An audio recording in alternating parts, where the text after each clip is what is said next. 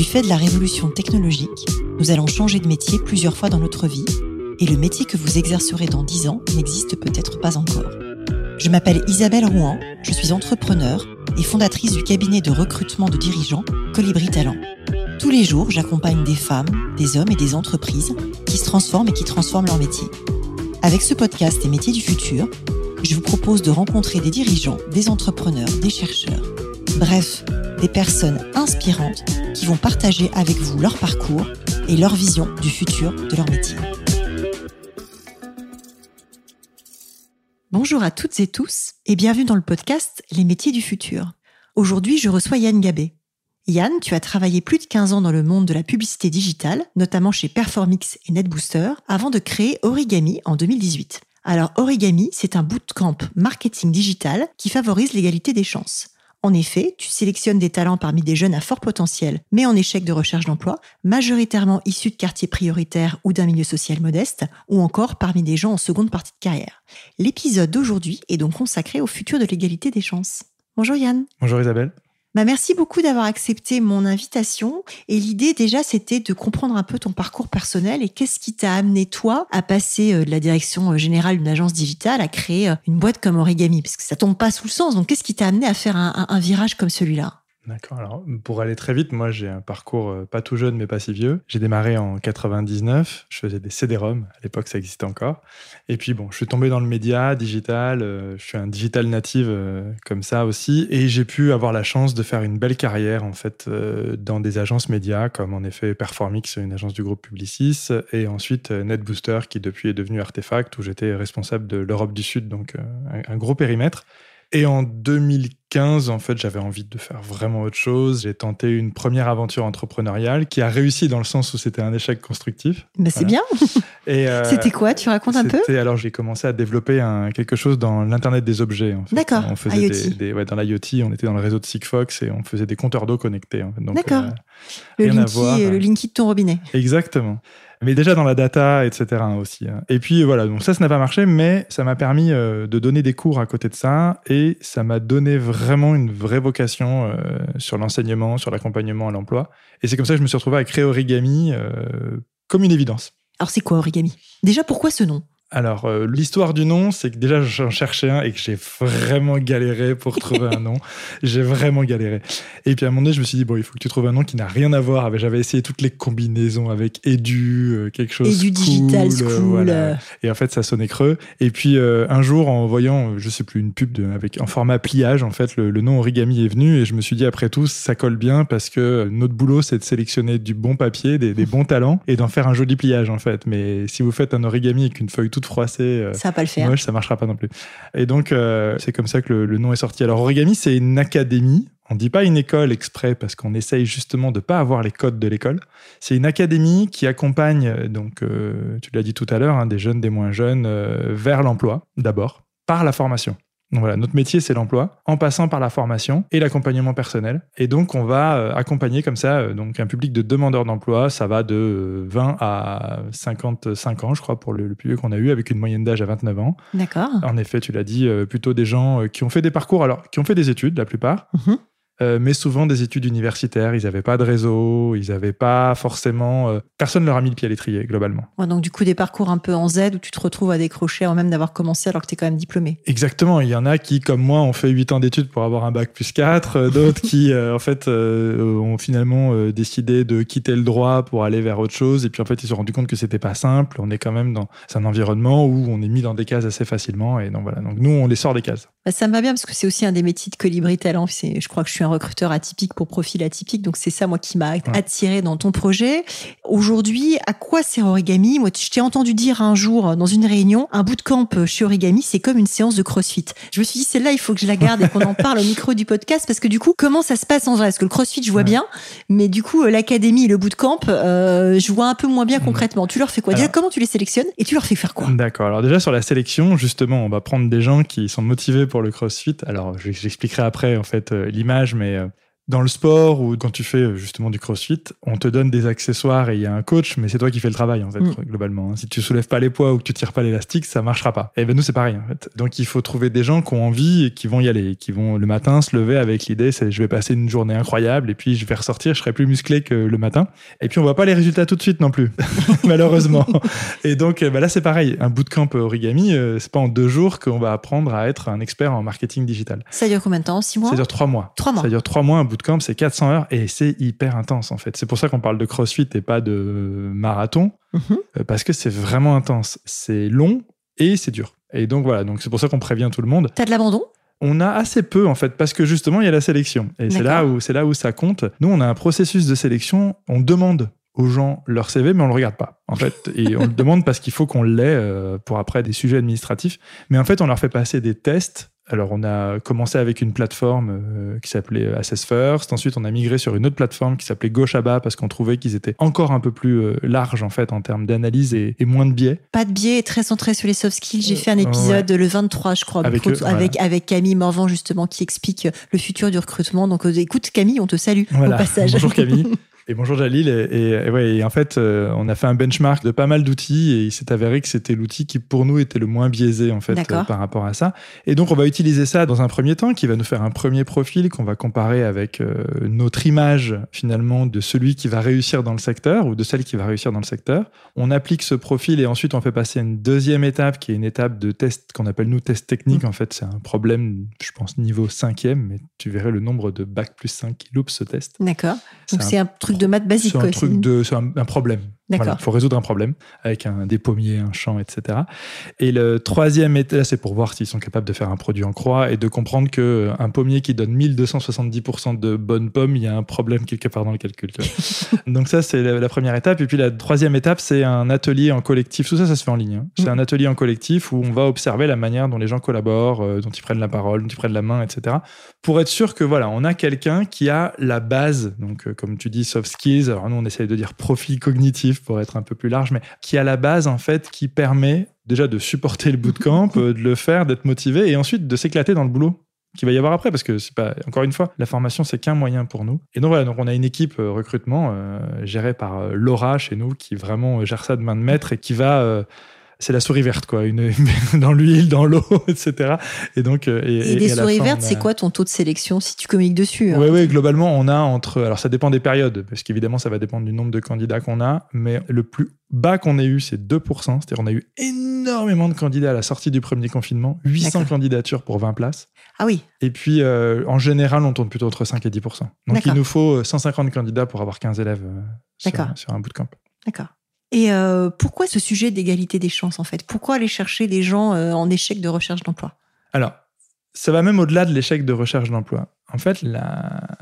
comment c'est venu ça? C'est venu dans un, un- Je donnais des cours à- dans une école assez connue, on va dire une business school, euh, mais on va dire pas une grande école, voilà, une business school assez classique que je nommerai pas. Et j'étais assez déçu par le modèle pédagogique qui avait été mis en place en fait où il n'y avait pas vraiment de suivi moi en tant qu'intervenant j'avais un syllabus que j'avais rempli moi-même Mhm. et puis voilà et on m'avait pas demandé comment ça s'était passé et là on avait des jeunes issus de, de la formation initiale mais des jeunes issus de partout D'accord. euh, pour le coup, à partir du moment où tu trouves ton alternance, tu démarres ce genre de, de parcours. Voilà. Le point d'entrée, c'est de trouver une alternance, ce qui est déjà pas en soi une égalité des clair, chances. hein, mais c'est clair. Bon, là, il y avait en, en effet un panel assez large. Et puis, euh, je me suis retrouvé une semaine après, et c'est vraiment une coïncidence. hein, je me suis retrouvé une semaine après en jury d'un pitch du parcours entrepreneurial de l'ESCP Europe. D'accord. Et là, j'ai vu, euh, c'était incroyable. J'ai vu des gens euh, très bons euh, pitcher des choses incroyables, etc. Mais c'était assez représentatif de la diversité qu'il y a entre la place Monge et.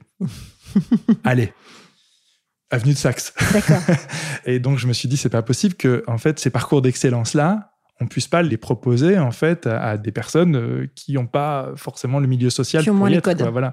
Et ne serait-ce que le parcours, tout simplement. Mm. Et donc, voilà, c'est comme ça. Alors, je me compare pas le SCP ou à ces écoles-là, mais on va dire qu'on a le même niveau d'exigence Mm. d'un point de vue expérience apprenant. D'accord. Et on s'améliore, hein, et on n'est Mm. on jamais satisfait. Et en même temps, euh, voilà, notre mode de recrutement et la gratuité, parce que c'est gratuit nos parcours, font que du coup, bah, l'égalité des chances est là. C'est-à-dire qu'à partir du moment où tu as eu accès à l'information, tu as la même chance que n'importe qui d'y arriver parce qu'on va pas te juger sur ton parcours d'avant. Alors, c'est très intéressant. Et comment tu fais pour la gratuité? C'est quoi ton modèle économique? Est-ce que tu vis pas d'amour et d'eau fraîche? Oh non, non malheureusement non, euh, ça suffit pas. Non, aujourd'hui en fait, on est clairement euh, énormément financé par euh, les pouvoirs publics et les cotisations. Hein, parce que, en fait, euh, aujourd'hui, nos parcours ils sont financés par Pôle Emploi, la plupart, ou financés par les OPCO, donc les gens Mm. qui gèrent la formation professionnelle, ou un mix des deux. D'accord. Voilà. Donc on a un modèle comme ça qui évolue d'ailleurs parce Mhm. qu'on sort petit à petit de ce modèle-là en allant chercher euh, d'autres parcours euh, cofinancés avec les entreprises, etc. On a un parcours qui a été cofinancé par Google par exemple à un moment donné et on essaye de euh. Mais aujourd'hui, voilà, faut le reconnaître, on est quand même là-dedans. Après, c'est des financements qui sont rentables aujourd'hui pour euh, Pôle Emploi par exemple. Un demandeur d'emploi sur une année au RSA, ça coûte à peu près 18 000 euros. C'est les calculs qui ont été faits euh, globalement, hein, même au RSA. hein. C'est-à-dire en fait entre l'administratif, etc. Quand il y avait eu l'expérience territoire Ouais. zéro chômeur, c'était le calcul qui avait été fait. Une trois mois de bootcamp chez Origami, ça coûte 5 000 euros à Pôle emploi. Oui. Donc euh, si on en a 90% qui sortent et qui sont plus dans le coût de sortie, bah, du coup, l'investissement était rentable. Voilà. Maintenant, le- tout le calcul qu'on fait avec eux, c'est calculer le vrai euh, apport marginal qu'on va faire, nous, en termes Mmh. d'accès à l'emploi, etc. Et surtout, il y a un truc qui n'est pas quantifiable, c'est euh, le plaisir qu'ont les gens après à travailler dans ces milieux-là, et surtout le transfuge de classe qu'on fait, puisqu'on on se retrouve avec des personnes qui sont plutôt issues pas tous, mais une bonne partie de milieux ouvriers ou de l'immigration euh, deuxième, troisième génération, etc., avec pas des niveaux sociaux très élevés, qui finalement se retrouvent dans les métiers qu'on connaît, euh, toi et moi. Alors justement, est-ce que tu peux les décrire euh, ces métiers au, au micro du podcast pour les rendre très concrets pour nos auditrices et Donc auditeurs nous, on va former, euh, alors principalement, on va dire, euh, 80% des gens qu'on forme, ça devient des traders digitaux. Donc traders digitaux, c'est des gens qui vont gérer des campagnes. On dit trading parce que c'est souvent des systèmes d'achat aux enchères, de bannières, de displays, de search, dans les moteurs de recherche, de réseaux sociaux, donc euh, Facebook Ads, euh, Instagram, TikTok, etc. Et donc qui vont gérer des chiffres, euh, analyser des campagnes, faire des stratégies de ciblage, de format, etc. Et on va dire à 60-65%, j'ai fait les chiffres récemment là, en agence. D'accord. Voilà, c'est des gens qui vont travailler en agence média, qui vont opérer sur des plateformes diverses et variées, de l'achat de publicité en ligne de manière plus ou moins automatisée ou aux enchères, et y mettre de l'intelligence et du cœur et de l'efficacité. C'est- Exactement. C'est ça qu'on est en train de dire. Exactement. Ça, c'est un métier de trader. Ouais, ça c'est des métiers de trader. Après, il y a des gens qui sont traffic managers, donc qui vont plutôt être côté annonceur à gérer un peu tous ces traders. Il y a des gens qui sont au tracking, etc. Il y a des gens qui font du référencement naturel. On a des parcours là-dessus. Évidemment, ça se diversifie, mais globalement, 60% aujourd'hui des alumni origami sont en agence, 65% même, euh, et font ces Et métiers-là. c'est toi qui les connectes aux agences Tu fais comment? Alors, au départ, oui. Au tout début, euh, c'était nous. Pour être honnête, euh, ma première promo, c'est des copains qui les ont recrutés. et puis, comme ça a fonctionné, bah, d'autres gens sont venus, et puis d'autres gens, et puis d'autres gens. Et là, on se retrouve carrément à faire des promotions dédiées. Là, euh, Publicis, Densu, bientôt euh, d'autres, euh, Keyad, Mm. Nous ont commandé des promos entières. On a formé 50 personnes, là, les trois premiers mois pour Publicis. Donc, euh, Et tu formes combien de personnes par an? Alors là, en tout, on a accompagné 600 personnes depuis 4 ans, euh, sachant que là, sur la dernière année, c'était 250. D'accord, oui, donc tu es vraiment en croissance quand Ouais. même très exponentielle. euh. Et le Covid a changé quelque chose d'ailleurs à tout ça? Ça a accéléré considérablement les choses. Ça a failli euh, mettre un coup d'arrêt, comme beaucoup de gens. hein, sur le coup, on s'est dit qu'est-ce qu'on fait là, stop ou encore? Et finalement, j'ai une équipe. Alors moi, en plus, j'étais covidé euh, le 20 mars, hein, donc, Ah ouais. donc j'étais au fond de mon lit. Mais j'ai une équipe incroyable.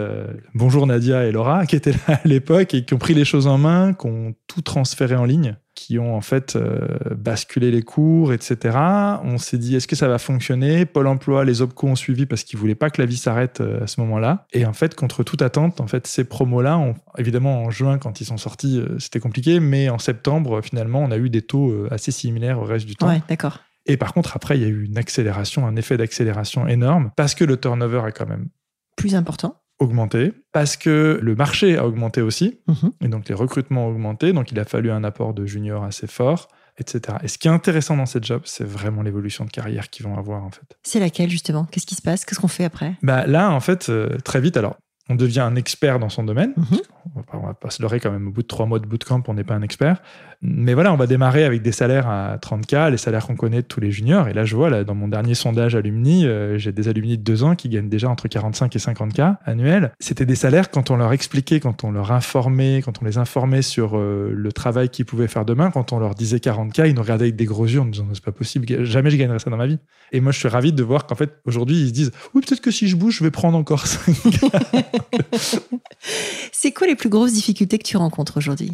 Bah, il y a la difficulté du modèle économique, c'est là, elle est là, mais elle est là pour tout le monde en fait. À un moment Mm. donné, il faut trouver son modèle et euh, là, on, on est très dépendant des aléas, des aides pour l'alternance, euh, du plan qui va être fait avec Mm. France Travail, pas France Travail, on ne sait pas ce que ça va donner. Donc une insécurité réglementaire de Voilà. financement euh, qui fait qu'à chaque gouvernement, Voilà. nouveau ministre, nouvelle mandature, tu sais Exactement. pas quelle sauce tu vas être mangé. D'un côté, on mord pas la main qui nous nourrit parce que c'est extraordinaire. Enfin, aujourd'hui, on vit quand même dans un pays incroyable avec, Mm. Autant d'aide. Et ça, il faut quand même le reconnaître. Par contre, on navigue dans le noir, dans une forêt, dans le brouillard, à la corne de brume. Voilà, globalement, on en est là. On n'a pas une visibilité à trois mois. Donc, on crée des nouveaux modèles pour justement améliorer ça. La deuxième euh, vraie difficulté qu'on a, c'est le sourcing maintenant. Aujourd'hui, c'est de trouver assez de candidats. Donc, il y a un travail d'information auprès des publics.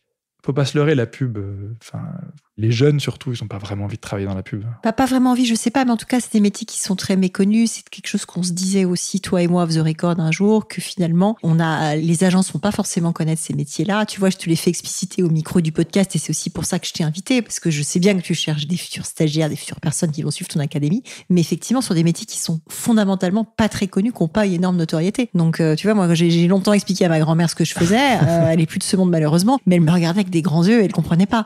Ouais. Donc, c'est vrai qu'il y a aussi ce travail-là, je pense, de pédagogie et, euh, Et il y a un travail euh, de pédagogie assez global aussi sur cet univers. Aujourd'hui, le peu qu'on connaît de la publicité, c'est vraiment l'image qu'on en a de Big Brother, euh, des Mm. trucs qui vous écoutent quand vous parlez à votre enceinte, etc.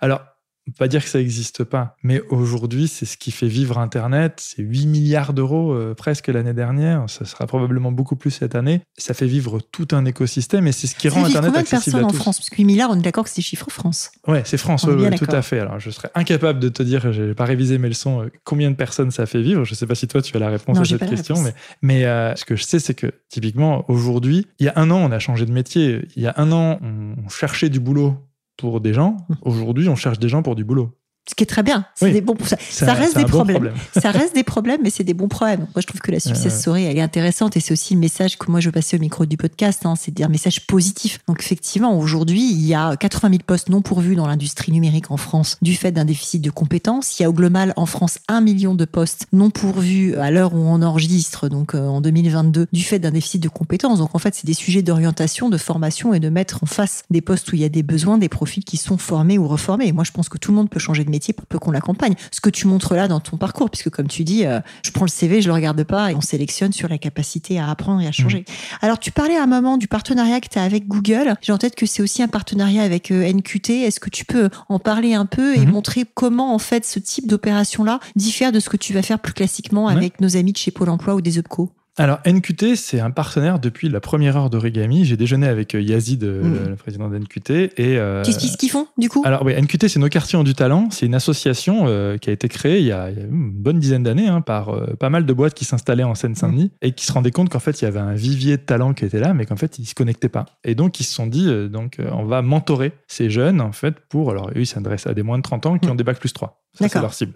On va mentorer ces jeunes pour les accompagner. Et j'ai déjeuné donc avec Yazid au tout début pour lui expliquer un petit peu le, ce qu'on voulait faire. Et il m'a raconté l'histoire du jeune type NQT. Mm. Et en fait, je me suis dit, mince, mais c'est exactement notre cible, en fait. Donc, Ouais. il faut absolument qu'on travaille ensemble. Et puis, ça matchait direct. Donc, NQT, dès le début, ils nous ont aidé beaucoup à sourcer, Mhm. à informer auprès de leur public, etc. Et en plus, c'est quand même majoritairement des jeunes de quartiers prioritaires, donc c'était parfait pour nous. D'accord. Google, euh, c'est un peu différent.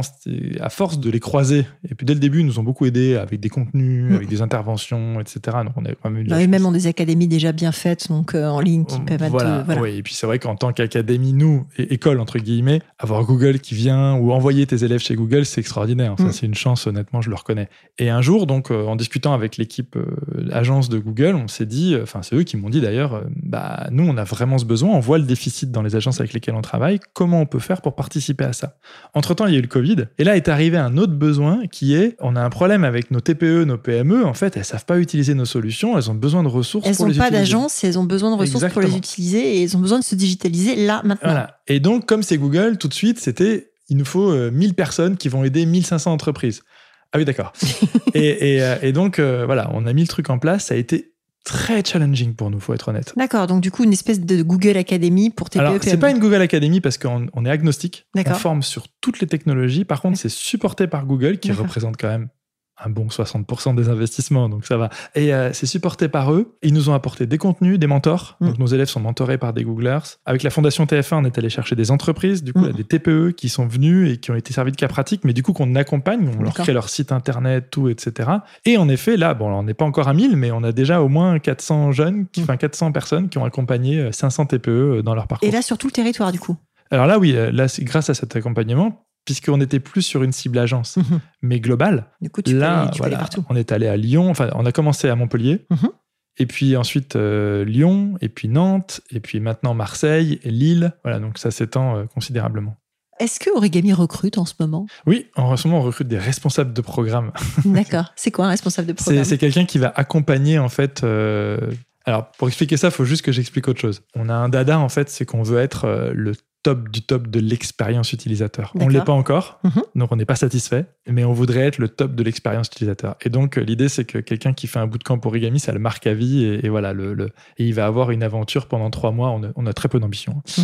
Et il va avoir une aventure pendant trois mois qui est extraordinaire. Et donc, pour faire ça, il nous faut des gens capables d'encadrer, capables d'anticiper les problèmes, capables d'accompagner. On n'a pas des moyens démesurés. Mm. Donc, on a toujours des problèmes de Wi-Fi, on a toujours des trucs. Mais c'est pas ça, à la limite, qui compte. Ce qui compte, c'est que dans l'accompagnement pédagogique, dans l'encadrement, dans la réponse aux questions, etc., ils aient jamais l'impression d'avoir affaire à, à de l'admin D'accord. c'est toujours des géos qui sont là et qui t'accompagnent et qui vont répondre à tes questions, qui vont trouver des solutions avec toi. Et donc là, on cherche euh, une ou plusieurs personnes qui vont pouvoir euh, gérer un ou plusieurs bootcamps aussi, enfin plusieurs Mm. euh, formations, parcours. Parce que là, en ce moment, on a 7-8 formations parallèles et qui vont maximiser cette expérience. Donc, c'est à la fois de la logistique, à la fois de l'admin, à la fois du suivi de parcours, c'est aussi de l'employabilité, c'est-à-dire travailler avec eux là-dessus, etc. Alors, qu'est-ce que tu vois aujourd'hui d'une manière plus large au-delà de la publicité en ligne comme changement pour les métiers liés à la technologie? Qu'est-ce qui bouge? Qu'est-ce qui fait bouger les lignes? Et dans quelle direction? Alors, bon, déjà, le nombre d'initiatives est quand même assez impressionnant, donc euh, comme ton podcast par Merci. exemple, et plein d'autres, et le nombre d'académies. Hein, euh, sur le business développement, il y a Rocket School, euh, sur le code, il y a le wagon, Simplon, etc. euh, Sur Qui sont tous les deux passés au micro du bah, podcast. voilà. Donc, Magnifique. Maintenant, il y a même les e-learning managers avec le, le Bahut à Lyon. Euh, il y a... En fait, c'est génial. Aujourd'hui, c'est vraiment impressionnant de voir le nombre de personnes qui se bougent pour faire changer déjà les Mm. codes de la formation et de l'accès à l'emploi. Donc ça, c'est super. Et il y a côté recruteur aussi du changement où on voit que maintenant, il y a la volonté d'y aller. Il y a la volonté d'aller chercher d'autres voies que les parcours classiques. Il y a encore du chemin. Parce qu'on en a déjà parlé off record, mais il faut des outils, il faut des méthodes, il faut du savoir-faire, et on, enfin, le, le côté euh, RH, c'est pas un truc intuitif comme ça. bah, il, faut, il faut euh, décloisonner et on est dans ouais. un pays quand même qui aujourd'hui donne une importance assez forte, voire démesurée, à la première formation et au premier diplôme. Ce qui, pour ces métiers du code ou de la technologie, n'a pas un sens euh, complètement dingue, puisque on peut y venir en cours de route, en cours d'année. Enfin, tu sais, moi, de temps en temps, on me brief et on me dit, je veux quelqu'un qui a 25 ans d'expérience en cloud. Ouais, Bah, ça va être compliqué, les amis. mais moins de 30 ans. C'est ça. Ça, ça- ça va être compliqué, en fait. ça n'existe pas. C'est pas Ouais, grave. c'est- c'est- ouais. Donc c'est fait. J'exagère un peu parce que mes clients sont beaucoup plus smart que ça, mais de temps en temps, on prend ce genre de brief où quand on liste les contraintes, on se dit ça dépend, ça dépasse. Non, mais régulièrement, on a, parfois pour des alternances, Mm. donc des gens qui vont recruter en alternance, puisque maintenant on fait de l'alternance. Mais quelquefois, j'ai des briefs, alors je veux qu'il ait déjà ou qu'elle ait déjà une expérience en agence, euh, qu'elle ait un bac plus 5, qu'elle soit euh, C1 en anglais, que- mais qu'elle soit au chômage. Quelqu'un qui a tout ça, mais qui est au chômage, c'est quelqu'un qui a un sacré problème. Parce que Aujourd'hui, euh, va y avoir un autre travail à faire. hein. C'est- Donc, du coup, il faut expliquer ça. Mais mais je comprends aussi parce que quand on est recruteur, et je l'ai été avant, enfin pas recruteur de Mm. métier, mais recruteur par la force des Oui, choses. enfin, patron d'agence, tu passes 30% de ton temps à recruter. hein. Exactement. Et honnêtement, j'étais pas très bon, faut être honnête. Bah, en fait, voilà, j'étais du type à prendre des risques, mais on Mhm. me le reprochait. Et D'ailleurs, euh, plusieurs fois, je, je me suis planté, hein, mais j'avais pas les outils. J'étais prêt, euh, parce que aussi, à chaque fois que je vois quelqu'un, j'ai envie de l'embaucher, mais euh, j'étais prêt en fait à prendre des risques, mais je ne savais pas qualifier autre chose que les compétences techniques. Ouais. Et du coup, oui, la personne m'avait l'air sympathique et motivée, etc. Et en fait, je me rendais compte euh, trois semaines après qu'elle était moins sympathique que prévu et surtout beaucoup moins motivée que prévu. Et ça, j'avais pas les outils pour le calculer. Quel conseil tu donnerais aujourd'hui à un jeune ou à une jeune pour préparer son arrivée sur le marché du travail? Alors, enfin, ça va être un peu des conseils tarte à la crème, mais c'est euh, déjà de développer sa curiosité du marché du monde du travail. Aujourd'hui, on a encore, tu parlais de la vision académique des choses, on a une vision très académique du marché du travail avec des. En France, il y a des codes ROM. Les codes ROM, c'est les codes de Pôle emploi pour les codes métiers. Et si tu regardes la liste des métiers, c'est assez impressionnant.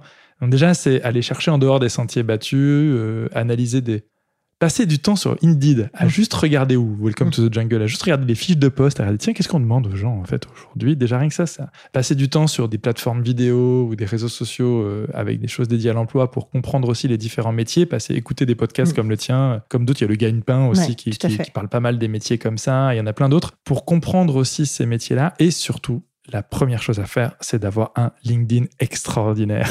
C'est vrai que c'est un outil magique. quoi qu'on veuille faire, on a encore aujourd'hui des candidats qui postulent à nos formations et on va les accompagner là-dessus, mais ah, ça me déprime de voir qu'en fait, ils n'ont pas de photo. Ou alors, ils ont une photo de, de dos. C'est sympa, hein, c'est rigolo, mais c'est LinkedIn. Ils n'ont pas du tout personnalisé leur page. Ils ont deux personnes en réseau. Je je peux pas croire qu'ils connaissent que deux personnes. Mm. Et il y a rien dans la page. Et, et donc, et c'est des gens qui cherchaient du boulot depuis un an. Et donc, je me dis, a un moment donné, il y a une information qui n'est pas passée, en fait, euh, là-dedans. Donc, la première chose, c'est ça. C'est euh, se construire son réseau, aller chercher des gens qui vont chercher des gens qui vont chercher des gens. Et pour reprendre euh, un discours assez célèbre maintenant d'un ancien professeur, je crois que c'était de l'ESCP aussi, c'est provoquer la chance. c'est vraiment ça. C'est provoquer la chance, c'est en fait, c'est multiplier les rencontres. Mon image de couverture Facebook, c'est la, la définition de sérendipité. et euh, et c'est vraiment ça. Mon parcours, moi, c'est de la sérendipité. Rien n'a été planifié à l'avance. Ou à chaque fois que j'ai planifié un truc, ça s'est pas passé comme prévu. Et c'est des rencontres qui m'ont amené d'autres rencontres, qui m'ont amené d'autres rencontres, qui m'ont amené d'autres rencontres. Et à chaque fois, il y a un truc. Qui... Et un jour, il y a une des rencontres qui change ta vie, en fait. Ouais. Et, et c'est ça qui est vraiment important. Quel conseil tu donnerais à quelqu'un qui veut se reconvertir? Le même. non, mais c'est. En fait, c'est. La première étape, c'est de vaincre ses peurs. Nous, on a beaucoup de, de gens qui abordent notre bootcamp rempli de croyances limitantes. Je ne l'ai pas dit, mais dans notre bootcamp, il y a un truc aussi unique. Mm. Je ne crois pas que ça existe ailleurs, en fait. C'est la partie accompagnement au développement personnel. Et encore hier, je recevais un mail, parce que là, en ce moment, je suis en pleine enquête alumni, donc je spam tous mes alumni de, de, de mails. Et je recevais une réponse à un de ces mails-là, elle se reconnaîtra, qui me disait euh, Je sais que c'est pas le centre de la formation, mais l'accompagnement que vous avez fait avec, euh, donc, on a on travaille avec Kinsu, un, Mm. un- cabinet de coach euh, de Berlin, qui est Mm. une associée d'Origami aussi. L'accompagnement que vous avez fait m'a vraiment remis sur les rails et m'a fait comprendre, en fait, que je pouvais être maître de ma carrière. Mm. Et en fait, c'est vraiment ça. Alors, c'est aussi très genré hein, comme problème. hein. C'est assez féminin, mais c'est pas que. C'est juste majoritairement là-dessus. Toutes ces croyances limitantes de euh, j'ai pas assez de compétences pour faire ça, ou ça c'est pas mon truc, ou moi j'arriverai jamais à m'imposer dans ce truc-là. Un etc. syndrome de l'imposteur. Voilà, complet. Et voilà, ça sert à rien de dire qu'il faut le vaincre. Mm. Il faut le travailler. Voilà, c'est ça. Alors, j'aime bien terminer par des questions un peu plus personnelles. Ouais. La première que j'avais envie de te poser, c'est comment tu euh, équilibres ta vie pro et ta vie perso? Très mal. Très mal. Ok, ça mérite d'être franc. Ok. j'essaye, j'essaye. Écoute, je, je déménage dans le sud de la France dans deux mois, donc tu vois, je fais des efforts. ouais, non, c'est, pour l'instant, c'est pas très bien. Est-ce que tu peux me décrire ta journée type? Écoute, à à 8h30, j'emmène ma fille à l'école. Voilà, ça c'est mon petit kiff de la journée. On se fait tous les deux un petit bout de chemin à pied, 5 minutes, pour aller à l'école et, on, rigole. Euh, Pas toujours, parce que quelquefois on est très pressé aussi, mais ça c'est vraiment mon petit kiff de la journée. Euh, Et puis du coup, c'est pratique parce que comme je la dépose à 8h30 et que nos bureaux et notre école est à peu près allez, 7 minutes de vélo de chez moi. Du coup, ensuite, je prends un vélo et je suis donc à 8h40 au bureau au bureau. Ça, c'est génial parce que j'y suis un peu avant tout le monde. Voilà, donc après, je fais un peu comme tout le monde. Euh, J'essaye de me concentrer sur les mails urgents euh, à traiter dans les 275 mails que j'ai pas traités la veille, ou 277 exactement. Et puis, en fait, après, malheureusement, pour l'instant, je suis pas maître du reste. C'est-à-dire, je me laisse embarquer après. Alors, je donne encore des cours. Donc là, c'est bien. C'est ma petite bulle. euh, Au moins, personne ne peut me déranger. Mais le reste du temps, en fait, c'est- on est 22 chez Origami et ça n'arrête jamais. Quoi. Ah, Qu'est-ce qui te fait lever le matin Amener ma fille.